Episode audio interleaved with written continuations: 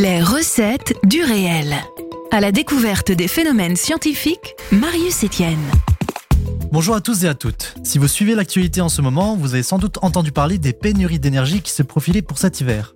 Les grèves en interne, l'inflation et le conflit en Ukraine sont autant de facteurs qui sont à l'origine de la hausse des prix du chauffage pour un hiver qui s'annonce toujours aussi froid. Afin de mieux se préparer à un scénario digne des plus grands blockbusters apocalyptiques de Netflix, il est préconisé de faire des économies d'énergie en délaissant notre bon vieux chauffe-eau pour faire de la place aux plaids de triple épaisseur et aux gros pulls moches que l'on sort à l'affût d'une petite grippe. Bien entendu, couper le chauffage n'est pas la seule action que nous pouvons faire au quotidien. À l'heure où la réflexion se tourne vers l'écologie au cœur d'une société croissante, il est important de faire attention à chaque kilowatt de nos consommations électriques. Il faut savoir que la production d'énergie électrique n'a pas toujours été simple.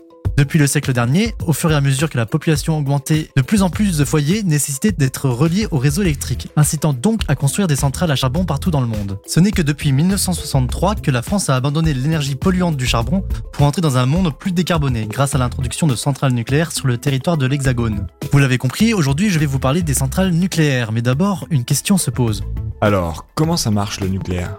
D'abord, concentrons-nous sur la Terre, l'espace et nous-mêmes. Tout l'univers est composé de matière, elle-même composée de milliards de molécules, qui à leur tour sont composées de milliards de milliards d'atomes. Pour comprendre l'atome, il faut imaginer cet élément comme un amalgame de petites billes en son centre, autour duquel gravitent d'autres billes. Les billes du centre, qui représentent le noyau de l'atome, se composent de deux types de billes. Des particules neutres appelées neutrons et des protons qui sont chargés positivement. Les billes gravitant autour du noyau à la manière de satellites en orbite autour de la Terre sont des électrons et sont chargés négativement. Dans la nature, il existe une multitude de types d'atomes qui ont des nombres de neutrons, de protons et d'électrons différents, ce qui leur procure des propriétés différentes, comme pour le carbone et l'oxygène par exemple. En revanche, il existe également pour un même type d'atome des éléments qui ont un nombre de neutrons différents, comme c'est le cas pour le carbone, avec le carbone 14, le carbone 15 ou le carbone 16. Ces variants sont appelés en science isotopes et sont instables. Pour comprendre cette notion d'isotope, il faut visualiser un sac de billes que je vide dans le creux de mes mains. Ces billes rentrent parfaitement dans mes mains et sont donc stables. En revanche, lorsque je commence à ajouter d'autres billes dans mes mains, elles forment un tas de plus en plus épais. Au bout d'un certain temps, je n'arrive plus à garder toutes ces billes en main et le surplus de billes tombe. La radioactivité fonctionne exactement de la même manière. Nous avons des isotopes instables qui ont un trop grand nombre de neutrons ou de protons dans leur noyau. Ils vont alors entamer une désintégration radioactive pour trouver un état plus confortable, plus stable. Au cours de ce processus, ce dernier va générer différentes particules qui seront projetées dans l'air par le biais de ce qu'on appelle des rayonnements radioactifs.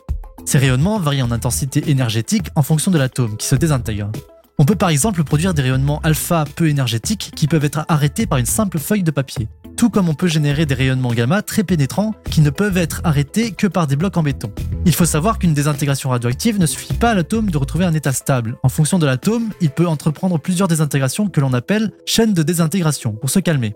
On ne peut pas lui jeter la pierre, car nous aussi, quand on est bien énervé par les remarques de Stéphanie de la Conta lors de la pause café, une tasse de camomille ne nous suffit pas à faire le vide dans notre tête, et on a bien souvent besoin de hausser les décibels. Cette chaîne de désintégration se retrouve notamment au sein de nos chères centrales nucléaires. Mais pour comprendre comment l'électricité est générée à partir d'éléments radioactifs, il faut avant tout s'intéresser à l'intérieur d'un réacteur nucléaire. À l'intérieur d'un réacteur, les choses sont légèrement différentes. La désintégration ne se fait pas naturellement, ici elle nécessite un élément déclencheur pour se produire. Les réacteurs nucléaires vont donc entamer un processus de fission nucléaire, au cours duquel un neutron est projeté violemment contre un noyau instable d'uranium. Cette réaction va permettre de séparer le noyau d'uranium en plusieurs noyaux plus petits et plus stables, mais également de produire d'autres neutrons qui à leur tour vont entrer en collision avec d'autres noyaux d'uranium et répéter le processus en boucle. Pour résumer, la réaction peut être imagée par une table de billard sur laquelle les éléments radioactifs prennent l'apparence de boules que l'on vient percuter avec notre queue de billard. Sauf qu'à chaque impact, les boules se divisent et libèrent de la chaleur. En effet, l'énergie libérée par la fission nucléaire est très importante et s'exprime sous forme de chaleur qui réchauffe l'eau du réacteur et produit de la vapeur. La vapeur alimente une turbine qui, à son tour, va mettre en mouvement un électroaimant à l'intérieur d'un alternateur et produire de l'électricité. Vous allez maintenant me demander, mais est-ce que c'est rentable une centrale nucléaire?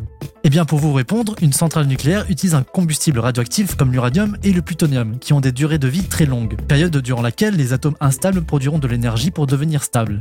C'est-à-dire qu'il faudra plusieurs dizaines, voire centaines d'années avant d'avoir une matière obsolète que l'on appelle déchets nucléaires. Un titre informatif, un réacteur nucléaire produit chaque mois environ 500 000 MW par heure, ce qui correspond à la consommation de 400 000 foyers. Elle-même représente 70% de la production en France, il s'agit également de l'énergie la moins polluante. Aujourd'hui, bien qu'elle rejette peu de carbone dans l'atmosphère, l'énergie nucléaire continue encore à diviser l'opinion publique, en posant notamment des questions sur la gestion des déchets nucléaires, sur la maintenance des réacteurs ou encore sur l'impact qu'elle pourrait avoir sur notre santé. Vous écoutez Sun, le son unique, c'était Marius pour les recettes du réel. Je vous retrouve dans deux semaines, même jour, même heure, pour d'autres recettes. Réécoutez cette chronique sur le site et l'appli de Sun.